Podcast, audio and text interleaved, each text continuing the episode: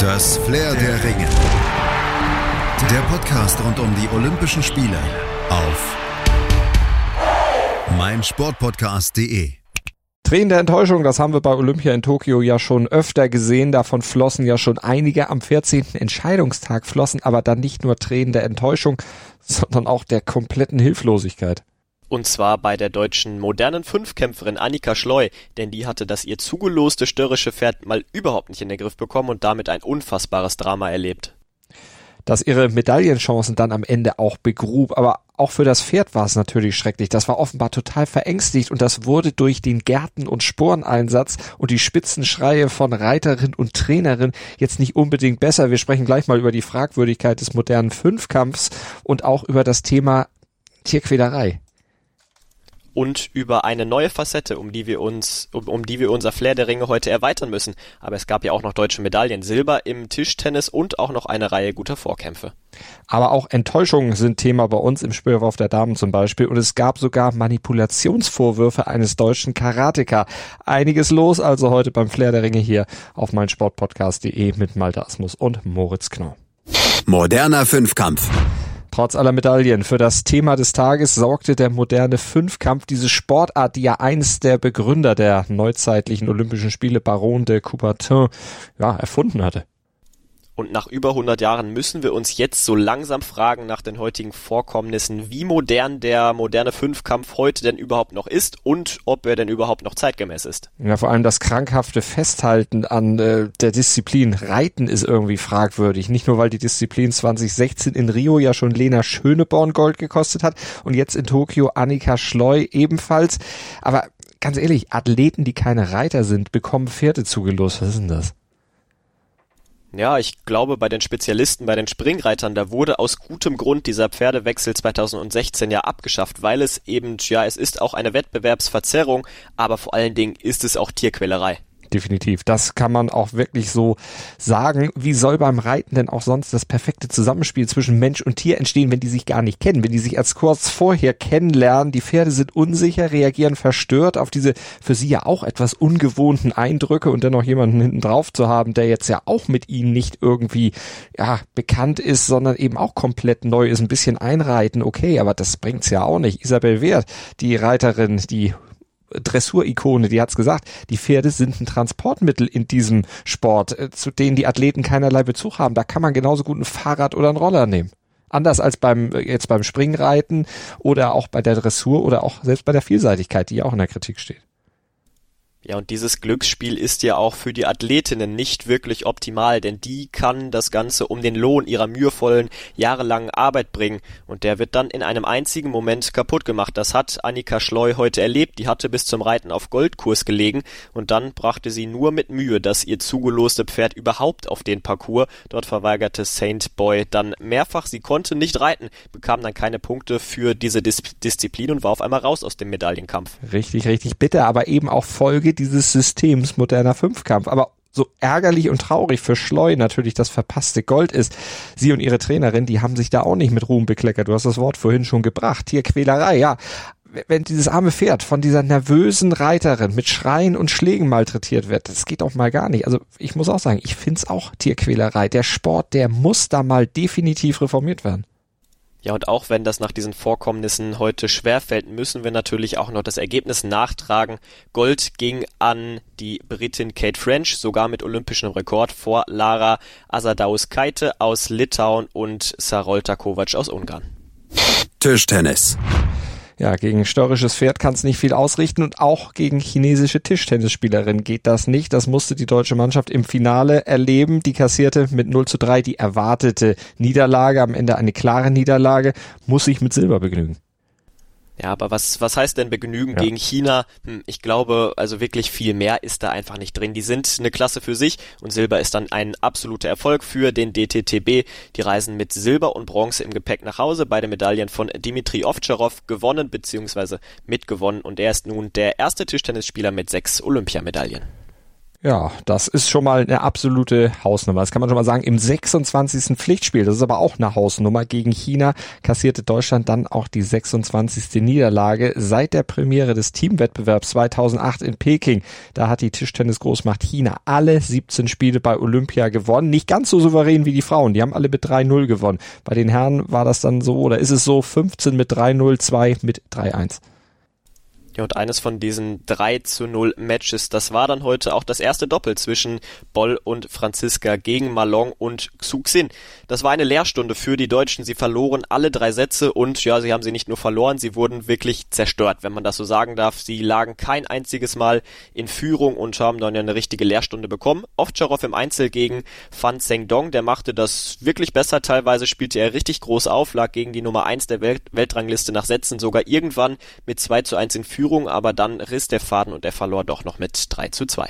So sah es dann aus. Boll stand somit gegen den alten und neuen Einzel-Olympiasieger Malong schon gehörig unter Druck, aber am Ende dann auch auf verlorenem Posten. Drei Matchbälle konnte er Ende des dritten Satzes noch abwehren, sich in den vierten retten, aber da hat Long dann alles klar gemacht und Gold für China geholt aber ich habe es eben schon angesprochen, wir haben es schon gesagt, Silber ist trotzdem ein riesiger Erfolg für den DTTB.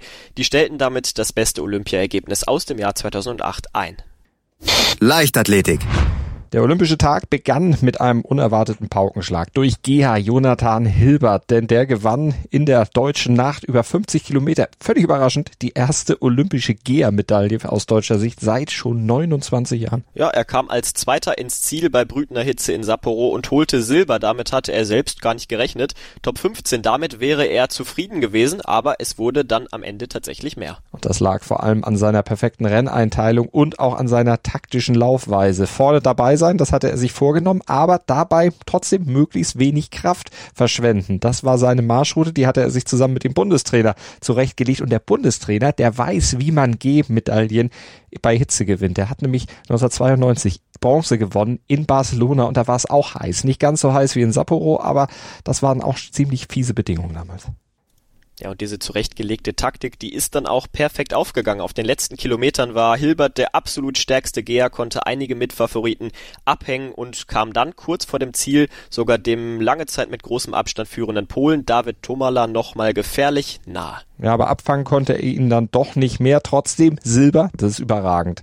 Bronze ging dann an Evan Dunphy aus Kanada und Karl Domann, der kam auf Platz 33. Nathaniel Seiler belegte, äh, belegte Platz 42. Und es war tatsächlich dann auch die letzte Möglichkeit, eine olympische Medaille über diese Langdistanz, über die 50 Kilometer zu holen. Denn nach 92 Jahren fällt diese nämlich aus dem Programm der Spiele 2024 in Paris, wird diese Distanz dann durch einen Mixteam-Wettbewerb ersetzt. Und bei den Frauen, da gewann Antonella Palmisano aus Italien vor der Kolumbianerin Sandra Lorena Arenas und Lu Yong aus China, die einzige Deutsche im Feld, Saskia Feige, die hatte nach rund 15 Kilometern aufgeben müssen. Schauen wir mal ins Stadion. Christine Husong scheiterte im Speerwurf daran, die zweite deutsche Medaille des Tages zu gewinnen. Sie kam nur auf extrem schwache 59,94 Meter und das reichte gerade mal für Platz 9. Und das müssen wir mal übersetzen. Husong blieb zehn Meter unter ihrer Saisonbestleistung. Sie war ja als zweitbeste Werferin der Saison nach Tokio gereist und durfte dann im Finale gar nicht mehr mitmischen. Unter 60 Meter einfach viel zu wenig und dann musste sie mit ansehen, wie die Goldmedaille auch mit keinen überragenden Weiten, warum um und bei 66 Metern, das ist jetzt auch nicht die Welt, an Lu Xiying aus China ging. Silber holte Maria Andrejczyk aus Polen vor Kelsey Lee Barber. Die 5000 Meter der Männer gewann Joshua Cheptegei aus Uganda vor dem Kanadier Mohamed Ahmed und Paul Chelimo aus den USA. Die 400 Meter der Frauen gewann wie schon in Rio Shawnee Miller Uibo von den Bahamas, Mary Lady Polino aus der Dominikanischen Republik holte Silber, Bronze gewann Alison Phoenix aus den USA. Wieder so ein schnelles Rennen. Shana Miller Uibo, die verpasste, oder verpasste genau, den Olympiarekord der Französin Marie-Josée Perec aus dem Jahr 1996, gerade mal um zwölf Hundertstel und Alison Felix ist nun die erste Leichtathletin mit zehn Olympiamedaillen. Nur die finnische Lauflegende Paavo Nurmi hat noch zwei mehr. Das angestrebte Triple aus 1500 Metern, 5000 Metern und 10.000 Metern wird Sifan Hassan aus den Niederlanden nicht gewinnen. Sie gewann aber Bronze im 1500 Meter Lauf. Geschlagen wurde Hassan von Silbermedaillengewinnerin Laura Moir aus Großbritannien und Fatih Kipigeon aus Kenia, die neue Olympiasiegerin wurde. Und wir können noch die Olympiasiegerinnen über die 4x100 Meter vermelden. Die jamaikanische Staffel, die hat wieder zugeschlagen mit der schon zweimaligen Goldmedaillensiegerin über die 100 und 200 Meter. Thompson Harrer, die hat also tatsächlich dann quasi den Usain Bolt gemacht und dann jetzt drei Goldmedaillen in Tokio geholt. Gold also an Jamaika, Silber an die USA, Bronze ging an Großbritannien und das deutsche Quartett, das landete immerhin auf Platz 5. Rebecca Hase, Alexandra Burkhardt, Tatjana Pinto und Gina Lütgenkemper, die holten sich den fünften Platz. Und in der Sprintstaffel der Herren über 4x100 Meter, da gewann überraschend Italien die Goldmedaille mit einer Hundertstel Vorsprung vor Großbritannien und Kanada landete auf dem Bronzeplatz und die deutschen Herren, die belegten einen starken sechsten Platz. Julian Reuss, Joshua Hartmann, Denis Almas und Lukas Ansa Prepra aus Hamburg, die holten sich diese Platzierung, haben übrigens tolle Wechsel gezeigt. Das war was, was mir bei diesem Lauf sehr, sehr gut gefallen hatte. Die US-Amerikaner waren bei den Herren ja schon im Vorlauf gescheitert. Das war eine herbe Enttäuschung und große Blamage für die USA. Und die hatte den großen Carl Lewis dann auf den Plan gerufen. Der hat via Twitter und per Zeitung geätzt, sprach von Clownshow bei den US-Herren und einem Tiefpunkt in der US-Leichtathletik-Historie.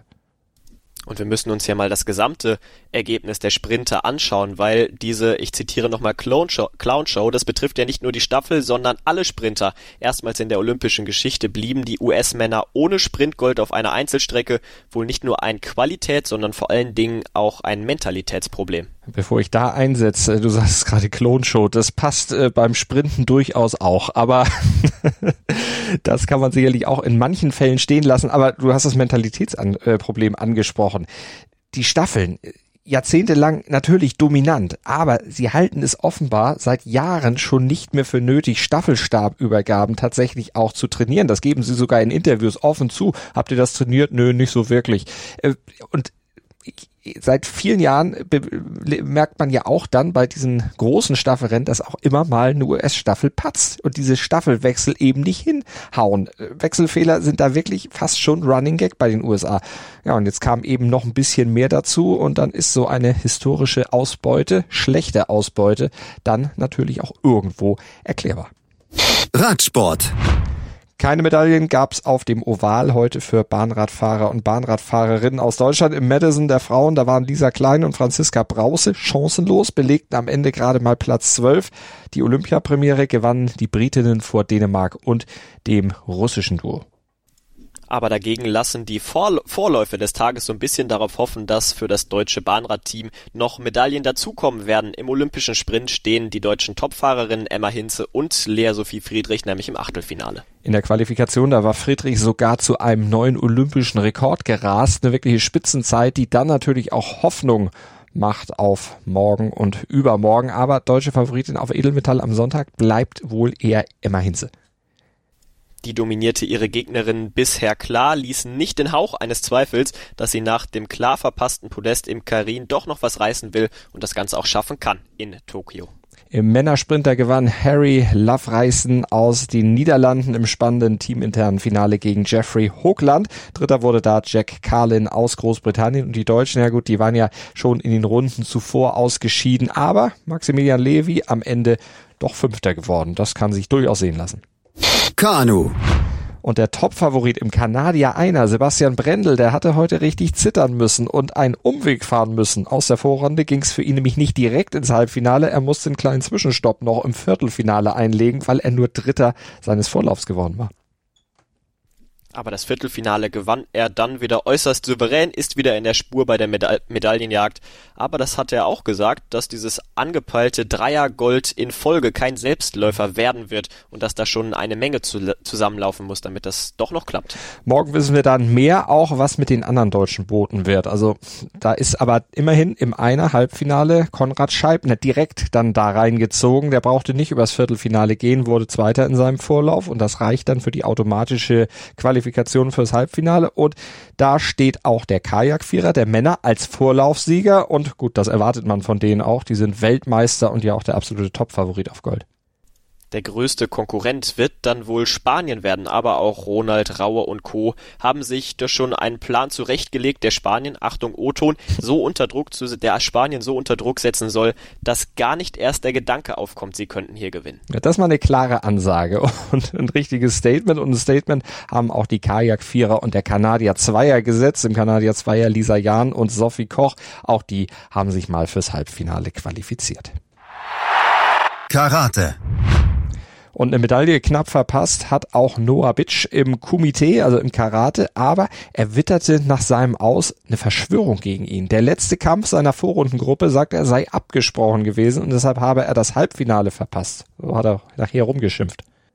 Gemeint war der zweimalige Weltmeister Rafael Agaev aus Aserbaidschan, der zum Abschluss seiner Vorrunde gegen den italienischen Vize-Weltmeister Luigi Busa verlor. Dadurch zog Busa dann noch an Bitsch vorbei auf Platz zwei und damit auch ins Halbfinale ein.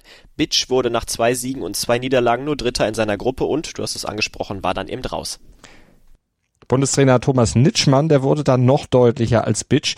Wer die beiden kennt, hat der Bundestrainer gesagt, weiß, dass dieser Kampf fingiert war. Er hat ihn gewinnen lassen, damit beide weiterkommen. Die sind auch Freunde, sie haben schon viel zusammen getan. Puh.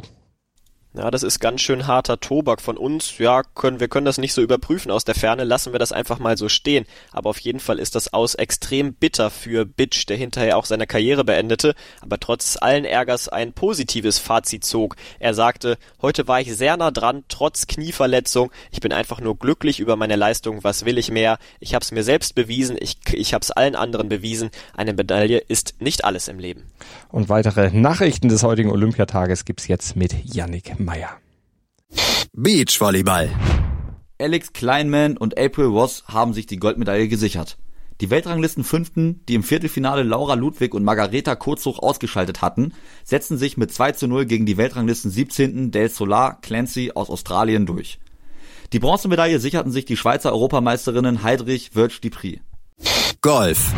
Nelly Korda liegt weiter auf Goldkurs. Nach der dritten Runde führt die Weltranglisten Erste aus den USA mit drei Schlägen Vorsprung vor der stark aufspielenden Inneren Aditi Ashok. Den dritten Rang teilen sich vor der Schlussrunde vier Spielerinnen. Darunter auch die Silbermedaillengewinnerin von Rio, Lydia Ko aus Neuseeland. Caroline Masson verbesserte sich zwar auf den 20. Platz, hat aber mit aktuell sechs Schlägen Rückstand auf Bronze keine realistischen Medaillenchancen mehr. Sophia Popov liegt als 40. bereits zehn Schläge von den Medaillenrängen entfernt. Basketball. Die USA-Frauen stürmen schier unaufhaltsam ihrem neunten Olympiasieg entgegen. Im Halbfinale fertigten die Amerikanerinnen Serbien mit 79 zu 59 ab und stehen im Finale. Die USA bauten damit ihre olympische Siegesserie auf 54 Spiele in Folge aus. Finalgegnerinnen werden Sonntag die Japanerinnen sein, die Frankreich im zweiten Halbfinale schlugen. Fußball. Mexiko hat bei den Männern das Spiel um Bronze gewonnen und sich damit nach Gold 2012 zum zweiten Mal eine Medaille geholt. Mexiko gewann gegen Japan mit 3 zu 1. Die Japaner hatten die Gruppenphase als einziges Team mit drei Siegen aus drei Spielen abgeschlossen und dabei auch Mexiko geschlagen.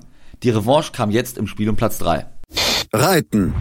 Die deutschen Springreiter haben ohne Abwurf das Mannschaftsfinale erreicht. André Thieme mit Chakaria, Maurice Tebbel mit Don Diarado und der Weltranglistenerste Daniel Deusser mit Killer Queen belegten in der Qualifikation mit insgesamt vier Zeitfehlerpunkten Platz 3 hinter den fehlerfreien Schweden und Europameister Belgien.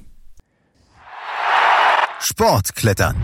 Die große Favoritin Janja Garnbrett aus Slowenien ist die erste Olympiasiegerin im Sportklettern. Sie gewann als Fünfte im Speed sowie jeweils Erste in den Disziplinen Bouldern und Lead in ganz überlegener Manier. Silber und Bronze ging an die Japanerin Miho Nonaka und Akijo Noguchi und eine deutsche Starterin war gar nicht an Bord.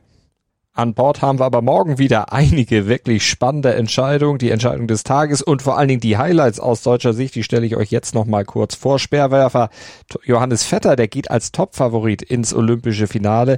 Der hatte ja in der Qualifikation ungewohnte Schwächen offenbart, aber dann im letzten Wurf dann doch den Finaleinzug noch unter Dach und Fach gebracht. Er also dann morgen im Finale. Konstanze Kloserhalfen, die ist auch im Finale über 10.000 Meter. Da ist sie allerdings nur die Außen Außenseiterin. Da wird wohl Weltrekordlerin Litensenbett Gidai die Show bestimmen. Das ist zumindest das, was man aktuell mal so prognostizieren darf. Und dann gucken wir natürlich auch morgen bei den Springreitern vorbei, die als Team ja die erhoffte erste Medaille dann überhaupt bei Olympia holen wollen, nachdem es im Einzeljahr keine gab und eine Enttäuschung dann kassiert wurde, dann wollen sie sich im Team natürlich gerne schadlos halten. Und schadlos würden sich auch gerne die Bahnradkollegen Roger Kluge und Theo Reinhardt halten im Madison. Da rechnen sie sich durchaus Chancen auf Edelmetall aus. Sie greifen im Finale dann morgen vielleicht danach haben wir im Blick, genauso wie Kanadierkönig Sebastian Brendel, der im Einer über die 1000 Meter zum dritten Mal sich die Olympiakrone aufsetzen will musste ja einen Umweg übers Viertelfinale nehmen, ist gewarnt, dass die Konkurrenz auf jeden Fall nicht schläft.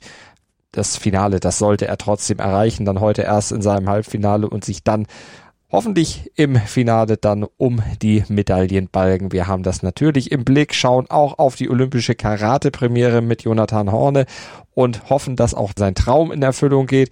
Er gehört als Europameister natürlich mit zum Favoritenkreis.